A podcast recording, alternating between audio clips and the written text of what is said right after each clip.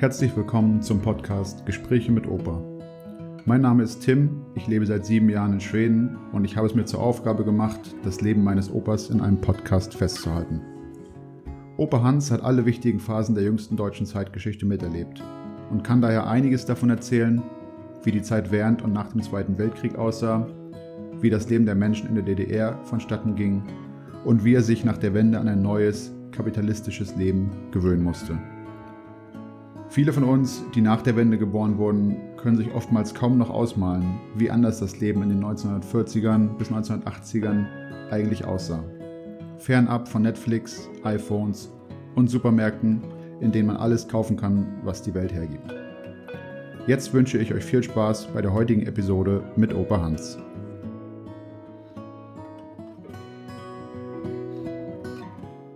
Ja, hallo Opa. Alles gut bei dir? Alles gut. Super. Hast du schon fleißig gearbeitet heute, oder? Ja, habe schon äh, richtig zu tun gehabt. Eine Katze operiert, Kater operiert, Tiere geheilt und doch, habe immer schön zu tun. Das ist ja mein, mein Hobby, da habe ich Freude dran und das ist für mich gar keine Arbeit. Das freut mich, schön zu hören. Äh, ja, die erste Folge haben wir gut hingekriegt, glaube ich. Das Feedback soweit war ganz gut eigentlich, was ich bekommen habe. Ja, bin ich auch da sehr angetan davon. Schön, freut mich. Äh, letztes Mal haben wir ja geredet über den Krieg, ein klein wenig, den Zweiten Weltkrieg und die Nachkriegszeit. Ähm, und heute habe ich vor, dass wir über das Leben deines Vaters reden und euer Verhältnis. Äh, ich habe ja deinen Vater nicht mehr kennengelernt. Der ist, glaube ich, kurz vor meiner Geburt gestorben. Ja. Ähm, aber ich würde sagen, wir fangen einfach mal ganz am Anfang an. Du kannst ja erstmal ein bisschen erzählen von seiner Kindheit und äh, von seinen Eltern, was die gemacht haben und auch wo er herkommt, wo er aufgewachsen ist. Ja. Ja, mein Vater war so richtig das Produkt seiner Umwelt, seiner Erziehung und er hat es im Leben nicht leicht gehabt. Er ist 1899 geboren. Damals war Frieden und er hatte sicher keine schlechte Kindheit. Sein Vater war Pastor, aber seine Mutter, die wurde schon mit 17 verheiratet und bekam dann schon ein Kind nach dem anderen, äh, hat dann vier Kinder gehabt und äh, sie war sehr herb und, und verschlossen und so diese diese Herzlichkeit oder dieses mit den Kindern äh, kuscheln und sie drücken und so, das, das war damals im vorigen Jahrhundert oder Anfang dieses Jahrhunderts, war das in vornehmen Familien wo gar nicht üblich. Und das hat mein Vater auch gespürt. Und ich war nachher, als Oma war, nach 45, eine Zeit bei uns. Ich war das gewohnt, zu meiner Mutter auf den Schoß zu kriechen, mit ihr zu kuscheln, ihr sie zu drücken und das hat meine Oma ganz doll beeindruckt und deshalb war ich immer ihr, ihr Lieblingsenkel und sie hat es immer sehr, sehr gut mit mir gemeint. Aber mein Vater hatte das nie so kennengelernt und deshalb war mein Vater auch nicht so, dass wir miteinander gekuschelt haben oder irgendwie auf seinem Schoß und, und mit ihm äh, gelacht haben. Das, das gab es überhaupt nicht. Er war die hohe Respektsperson. Er hat erst mit 35 Jahren geheiratet äh, oder ja 35 Jahren erst geheiratet und äh, meine Mutter war ja zehn Jahre jünger. Also er hat es nicht einfach gehabt. Er war ein guter Schüler. Er hat Abitur machen sollen, aber da war der Krieg und er musste, um in den Krieg äh, noch zu kommen, eingezogen zu werden, musste er ein Notabitur machen und kam dann in den Krieg. Aber der Krieg war dann, der Russlandfeldzug war vorbei und er war dann, so viel ich weiß, in Frankreich, aber brauchte nicht an direkt an kämpferischen äh, Handlungen teilnehmen, so diese schlimme äh, in den Schützengräben zu liegen oder sowas, das ist ihm erspart geblieben. Und er wurde dann auch, als der Krieg zu Ende war, gleich entlassen und äh, er sollte unbedingt Oberförster werden. Mein äh, Opa hatte da einen Studienfreund und, und bei dem sollte er in die Lehre und, und kam er auch und hat dann äh, Forstwirtschaft gelernt, äh, drei Jahre im Harz und hat sich da sehr wohl gefühlt. Aber meine Oma war so angezogen, er musste was Besonderes, was Höheres werden, er musste Oberförster werden.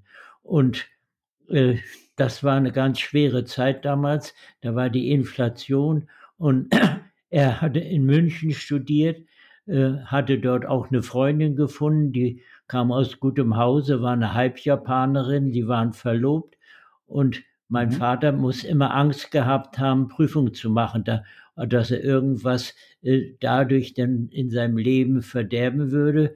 Und diese Angst hat dazu geführt, dass er Magengeschwüre kriegte und ganz schlimm krank war. Und da haben sie ihm schon 1900, ich glaube 24, ohne Antibiotika, ohne alles ihm einen halben Magen weggeschnitten. Und sein ganzes Leben war er immer mit dem Magen ganz empfindlich, wenn bei uns zu Hause was anlag, dreschen oder Kartoffel sammeln, wenn da mehrere Leute auf dem Hof kamen, so Hilfskinder äh, auch und sofort hatte er das mit dem Magen und da gab es immer Süppchen für ihn und, und leicht verdauliche Kost, bis das wieder äh, vorbei war. Und ich weiß, als er schon nachher älter war, äh, die fuhren ja nie in Urlaub, meine Eltern. Äh, das, das musste nicht sein, das brauchte nicht. Und da war mein, meine Mutter mal zu ihrer Schwester gefahren an den Rhein, da dann zu dem Weingut und hatte da ein paar schöne Tage. Als sie nach Hause kam, da saß mein Vater in der Küche, äh, blutigen Durchfall, Blut gebrochen, da war das Magengeschwür aufgeplatzt und, und er war schon halbwegs ausgeblutet, da kam er ins Krankenhaus und nach zwei, drei Tagen, ich will nach Hause zu meiner Frau. Da sagte der Arzt, wenn Sie nach Hause gehen, sind Sie ein toter Mann. Ich gehe zu meiner Frau. Er ließ sich überhaupt nicht beeindrucken und meine Mutter war ja in der Richtung sehr bewandert und in ein paar Tagen war er gesund gepflegt. Das war aber alles psychisch bedingt. Und mein Vater äh, hat es im Leben oft nicht einfach gehabt. Zum Beispiel 45, äh, als die Russen da noch geherrscht haben, da äh, kam ein, äh, ein paar Russen auf dem Hof bei uns. Er wollte gerade aufs Feld fahren mit seinem Wagen und zwei Pferden vor. Da haben sie ihn Wagen und, und Pferde weggenommen und sind damit losgefahren und er konnte nichts machen. Äh, da äh, das war sehr, sehr schwer für ihn. Er hatte sich, er hatte ja die Bauernwirtschaft 35 übernommen, äh, ähm, nee, 34 im Herbst, im Oktober äh, und hatte sich so mühsam eben alles aufgebaut. Äh, er hatte nicht viel Ersparnisse, aber äh, das hatten sie alles sich geschaffen, ordentliche Pferde, ordentlichen Wagen und nun war er das los. Und dann war das ganz schwer wirtschaften. Dann haben wir eine Kuh angespannt, nachher einen Ochsen angespannt. Wir haben, er hat ein ganz altes, großes Pferd geholt, den Schimmel, den holte er aus Wismar von, äh, ein, äh, von seinem Schwager. Und da ist er von Wismar äh, bis zu uns, dass das waren 150 Kilometer oder so in der Richtung, zu Fuß nachts äh, halb äh, oder halbe Nacht kam er mit dem Pferd denn an. Und dann hatten wir noch ein Pferd, das war hüftlahm, wenn das auf der falschen Seite lag. Denn kam das nicht hoch, da mussten wir immer mit Stricken über den Rücken wenden, äh, ehe das dann aufstehen konnte. Also es war ganz schwer. Und nachher äh, hatten wir dann wieder zwei ordentliche Pferde äh, und dann kam die LPG und das hat ihn auch ganz doll betrübt, dass er alles wieder los wurde. Da waren wir ja den Typ 1 und, und er hatte über dann nichts mehr so recht zu sagen. Er kriegte nur so viel Futter für die Kühe, wie er an Einheiten geschafft hat und er war dann auch schon 60 und also er hat es im Leben nicht leicht gehabt, aber geklagt hat er nie, dass er äh, so äh, gesagt hat, mir geht's gar nicht gut. Also er hat immer gearbeitet und war immer mit seinen Gedanken auch oft woanders. Er hat ja die äh, Philosophen sehr verehrt, Hegel und Feuerbach und Plato und er las abends den dicke Bücher, wenn er nicht eingeschlafen war. Und äh, also er war eigentlich von Haus aus, war er kein Bauer.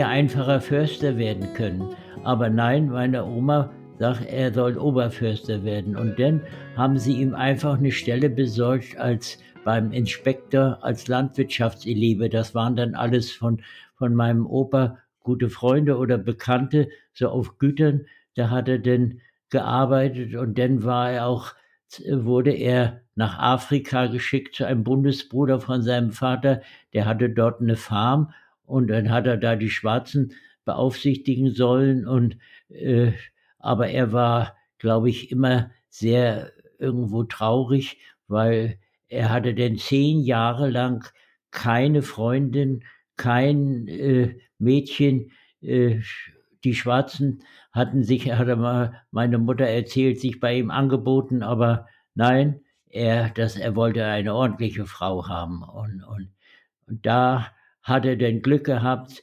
Er war ja so ein bisschen noch verwandt mit meiner Mutter. Äh, ihre Urgroßmütter waren Geschwister gewesen. Und als er da in der Nähe auf einem Gut gearbeitet hat, auf einem Bauernhof, da hatte seine Tante gesagt, wir haben da im Norden von Berlin bei Nauen, da haben wir Verwandte und da fährst du mal hin.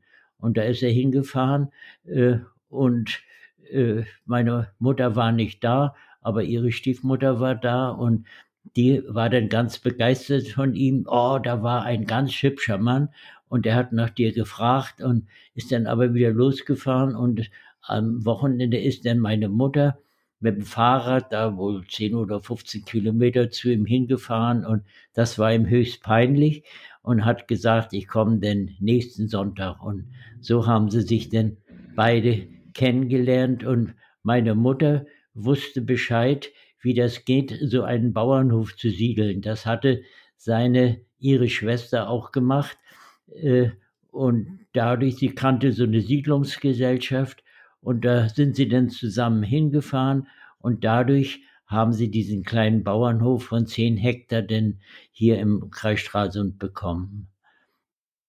Kannst du mir noch mal erzählen kurz, wie also ich will nochmal auf Afrika zurückkommen. Ähm, zum einen, und zwar wie, also das ist ja Wahnsinn, zu der Zeit nach Afrika zu reisen. Wie hat er das denn gemacht? Weißt du da was von? Ist er dahin? Ja, mit, er ist Schiff, mit, mit dem Schiff von, äh, von Bremen aus hin, über den Äquator, das hat er mal erzählt, diese Äquatortaufe.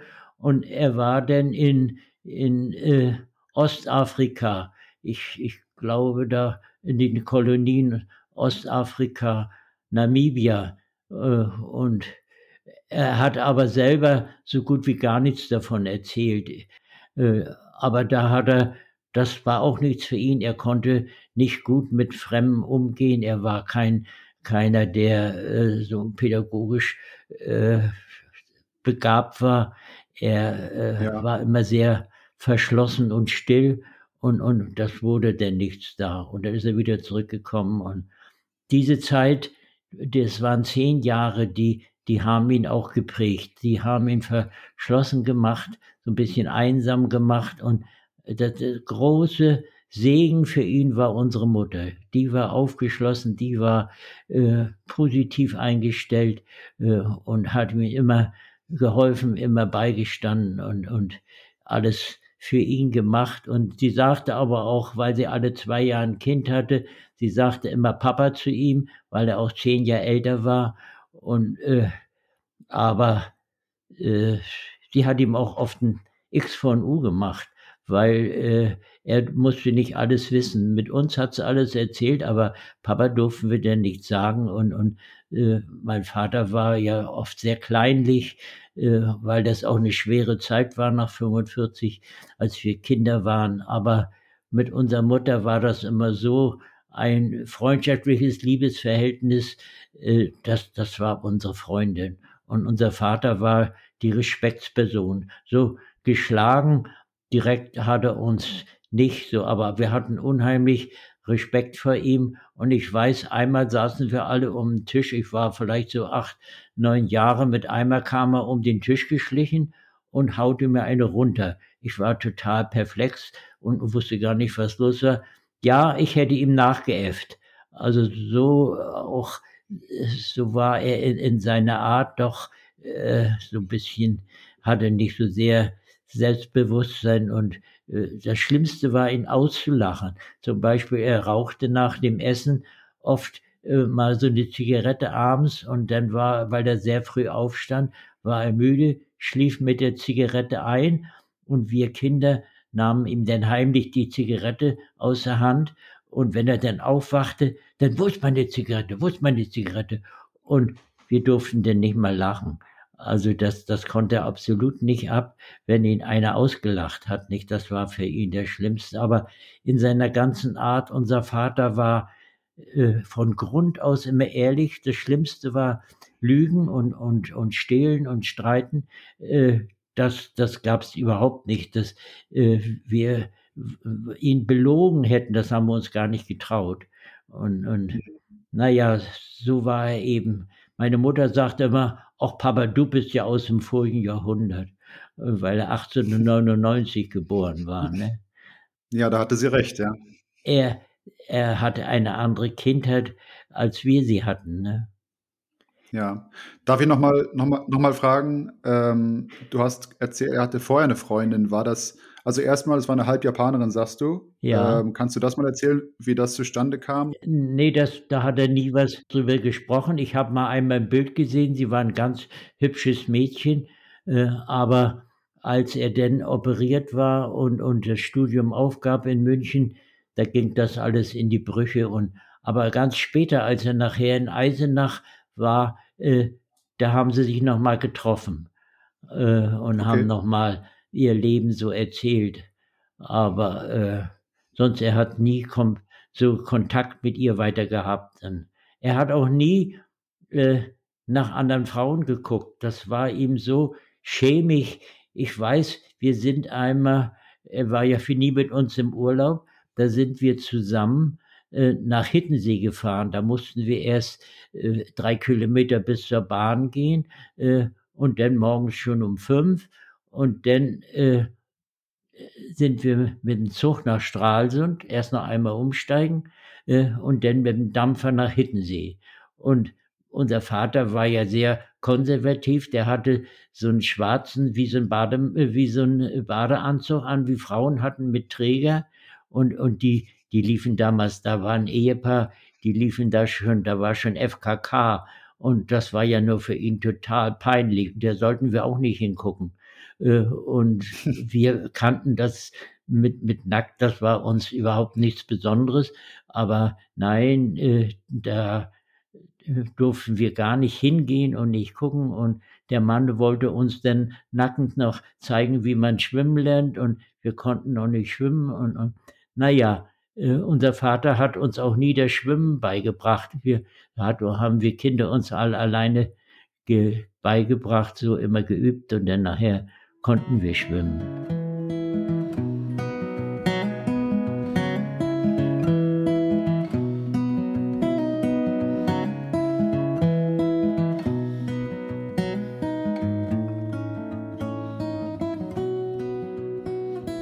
Ich will noch mal fragen, ähm, nach den 20ern und zwar nach der Weltwirtschaftskrise. Weißt du, ob seine Familie oder er davon in irgendeiner Weise betroffen war oder ob denen irgendwas passiert ist in der Krise? Ja, sein, äh, sein Schwiegervater war Zuckerfabrikdirektor. Ich weiß nicht, ob die in die Zuckerfabrik in Wolfenbüttel ihm gehört hat.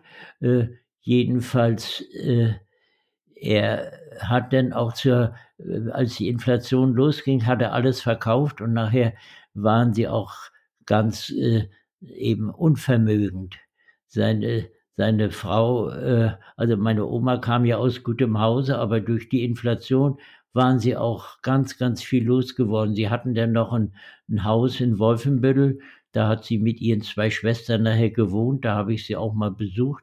Äh, aber äh, die Inflation hat ihnen sehr allen zu schaffen gemacht. Da haben sie viel verloren, auch damals von meiner Frau, der hatte äh, der Opa zwei Mühlen und, und die hatte er auch nach dem Krieg verkauft, weil sein Sohn im Krieg geblieben war. Und, und der Makler sagte, jetzt steigen die Preise und dann hat er verkauft und dann nachher hatten sie gar nichts mehr. Dann war ja eine Billion, war dann eine Reichsmark, 24. Das mhm. war eine furchtbare Zeit. Ja. Ja.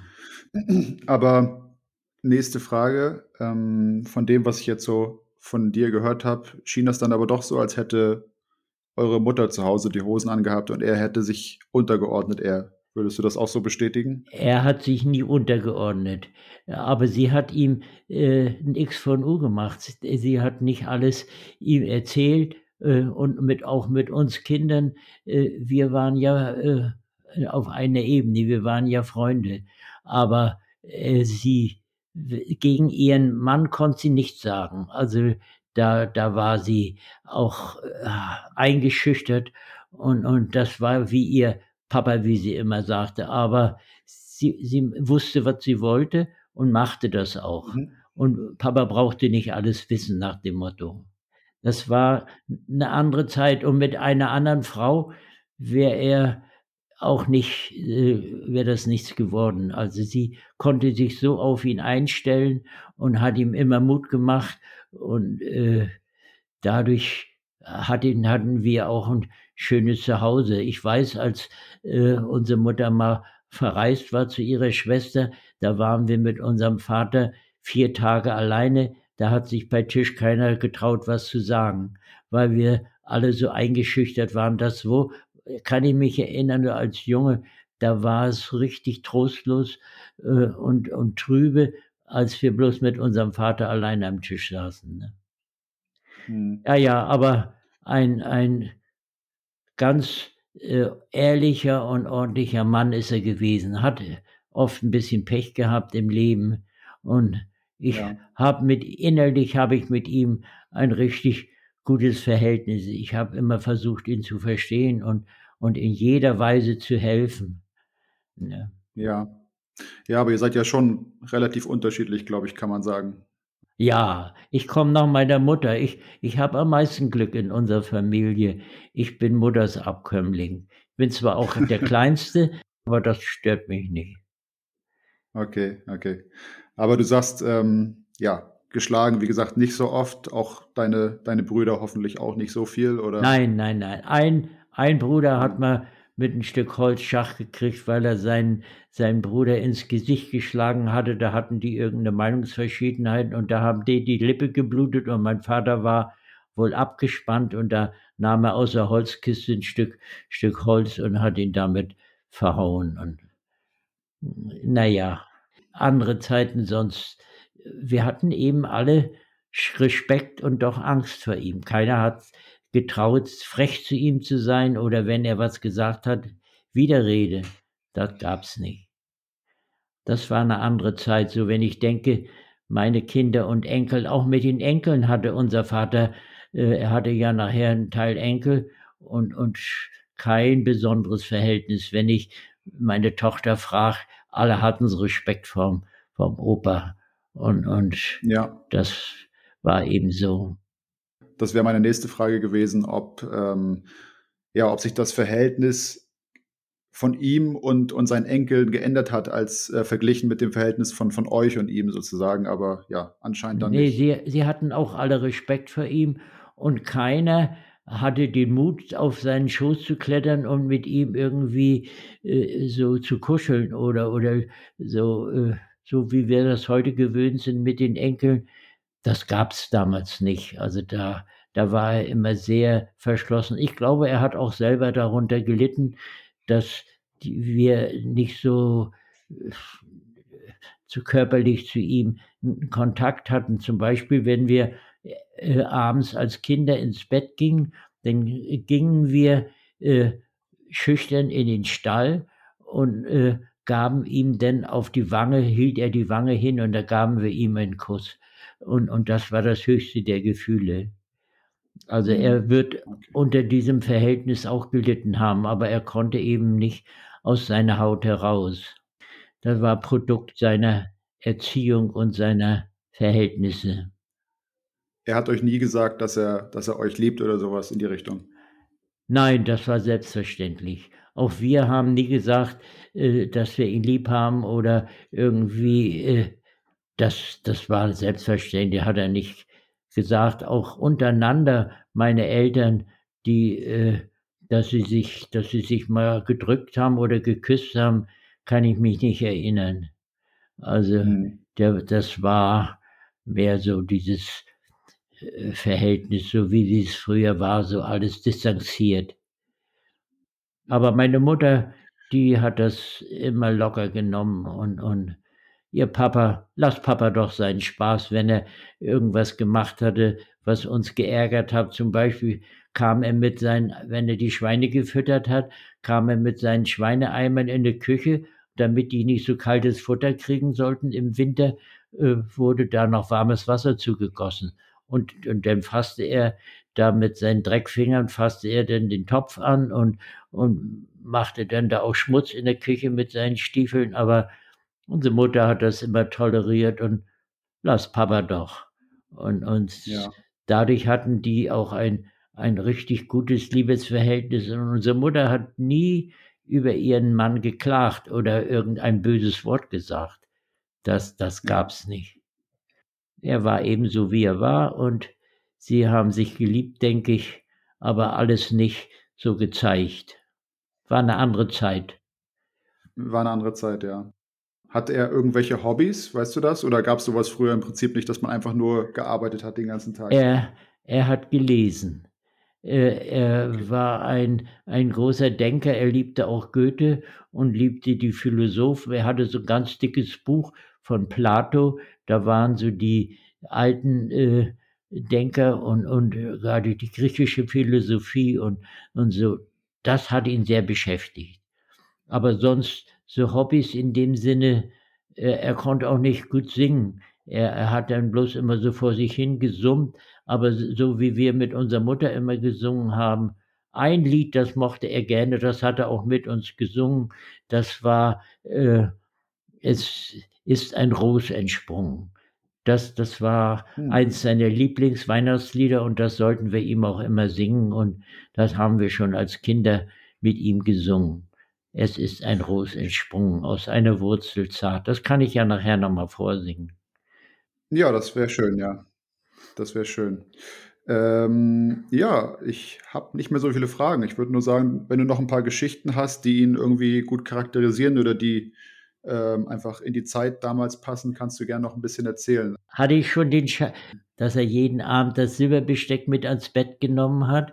Dann äh, haben wir nachher schon immer gelästert, so Familienschatz nimmt er mit ans Bett. Es waren damals, äh, nach 45 wurde oft eingebrochen bei Bauern, wo die vermuteten, da wäre noch was zu holen, da haben sie Vieh gestohlen oder, und unser Vater war da sehr misstrauisch und vorsichtig und er nahm immer jeden Abend die ganzen versilberten Bestecke mit ans Bett, äh, dass sie keiner klauen konnte. Und das war auch einmal, äh, als die Russen da waren, äh, und die, die wollten immer Uhren haben und die schrien immer Uri, Uri und haben ihn bedroht mit der Pistole und was sollte er machen? Er hatte die alle Schätze, so goldene Uhren und sowas äh, und Ringe, die hatte er in den Ofen gesteckt in einen Beutel. Und dann ging er an den Ofen, holte diesen Beutel vor und wollte daraus eine Uhr holen. Äh, und da hat der Russe ihm den ganzen Beutel weggenommen. Das waren die Trauringe und alles äh, war da mit einem Schlag war das weg. Und, und das waren alles Erbstücken von, von Vorfahren von ihm und von Mutti. Ja, Hätte er denn eine Uhr irgendwo liegen gehabt, dann hätte sie gegeben, wäre es gut gewesen. Aber nee, die waren nur alle, alle vorsichtshalber in den Ofen gesteckt, in, in einem Beutel. Das war ja im Mai, da wurde der Ofen nicht geheizt. Das, aber das charakterisiert so ein bisschen. Äh, er wollte alles gut machen und, und, aber die, das war eben die, die wilde Zeit. Schon war alles los. Aber ich glaube, nachgetrauert hat er dem auch nicht. Da ging es mehr um andere Dinge. Da, ja. äh, Das Schönste oder das Beste für ihn waren seine Kinder. Also als er unsere Mutter kennenlernte, das erste so, was er sie mitgefragt hat, sie war ja zehn Jahre jünger, möchtest du auch Kinder haben? Und, und meine Mutter war auch so sehr für Kinder und das war für ihn das Richtige. Und, und seine Kinder, ich denke, obwohl das nicht so gezeigt hat, waren sein größter Schatz. Die, die hat er geliebt und, und dafür hat er gearbeitet. Er war ja sehr selbstlos, sich selber was gegönnt, überhaupt nicht. So, dass er irgendwie eitel war, sich was gekauft hätte, überhaupt nicht. Er hat immer so für die Kinder versucht zu gut zu sein. Deshalb hatten wir das auch im Allgemeinen. Wir hatten immer zu essen und auch unsere Ausbildung, das hat er alles sehr befürwortet und äh, ja. insofern. Dafür, dass er Dafür, dass er schon 35 war, als er losgelegt hat mit Kindern, hat er dann ja noch ganz gut äh, zugelegt, sage ich mal, ne? mit fünf ja, Kindern. Er hatte denn in, in acht Jahren hatte er denn fünf Kinder. Von 35 bis 43 wurde äh, meine kleine Schwester geboren und, und alle zwei Jahre. Und meine Mutter sagte immer, 45 kam ja denn die Russen, da, da kam dann kein Kind mehr. Aber die Kinder waren denke ich, er hat ja nie darüber gesprochen, aber die waren sein, sein größtes Gut. Und, und auch seine, das hat ihn immer so sehr interessiert, seine, seine Enkel, was die machen. Und, und da hat er sich sehr drüber gefreut, als die äh, was wurden, Ärzte wurden und so. Und, und ja, ja. Äh, da von seinen Kindern äh, und Enkeln hat er sehr viel gehalten. Und er, als meine Mutter starb, da hatte sie 28 Urenkel und 15 Enkel. Also die Familie hat sich richtig ordentlich vermehrt. Und darüber hat sich unser Vater, denke ich, immer sehr gefreut. Und er ist ja auch alt geworden mit seinen 90 Jahren. Ja, du hattest noch eine Geschichte, die du erzählen wolltest mit einer Axt, die hattest du mir mal erzählt, glaube ich. Ja, äh, weil immer eingebrochen wurde in den äh, Bauernhöfen. Da nahm er jeden Abend eine Axt mit ans Bett und wollte denn die Einbrecher äh, damit vertreiben. Und dadurch hatten wir Kinder auch immer so ein bisschen Angst äh, und, und waren, waren so, wie wir sich bewegte nachts oder so. Äh, unser Vater, die das, das Schlafzimmer war direkt neben Wand an Wand mit den Kühen, mit dem Stall und da hat er, glaube ich, immer auch hingehorcht und und wir hatten, so wenn ich so denke, so mit sieben, acht Jahren, neun Jahren, da hatten wir immer Angst vor Einbrechern, weil er immer die Axt am Bett hatte. Das hat mich auch so ja. ein bisschen damals geprägt. Und heute träume ich noch manchmal davon, dass Einbrecher, dann bin ich wieder Kind zu Hause und dass Einbrecher im Haus waren. Das hat mich so richtig irgendwo geprägt mit diesen Einbrechern, obwohl bei uns nie eingebrochen wurde. Wir waren, bei uns war nicht viel zu holen. Aber er war immer sehr, sehr vorsichtig und wollte alles, was er eben hatte, wollte er beschützen. Ja, ja, verständlich, wenn man so wenig hat. Ja. Okay, dann würde ich sagen, ähm, das war sehr interessant. Wir haben viel gelernt über, über deinen Vater und meinen Urgroßvater. Und äh, wie immer, wie es die Tradition will, beenden wir die Folge mit einem Lied. Und wie du schon sagtest, auch wenn nicht mehr Weihnachten ist, ähm, kannst du ja trotzdem Es ist ein Ros entsprungen singen. Zu seinen Ehren. Es ist ein Ruß entsprungen aus einer Wurzel zart, wie uns die Alten sungen, von Jesse kam die Art und hat ein Blümlein bracht mitten im kalten Winter wohl zu der halben Nacht.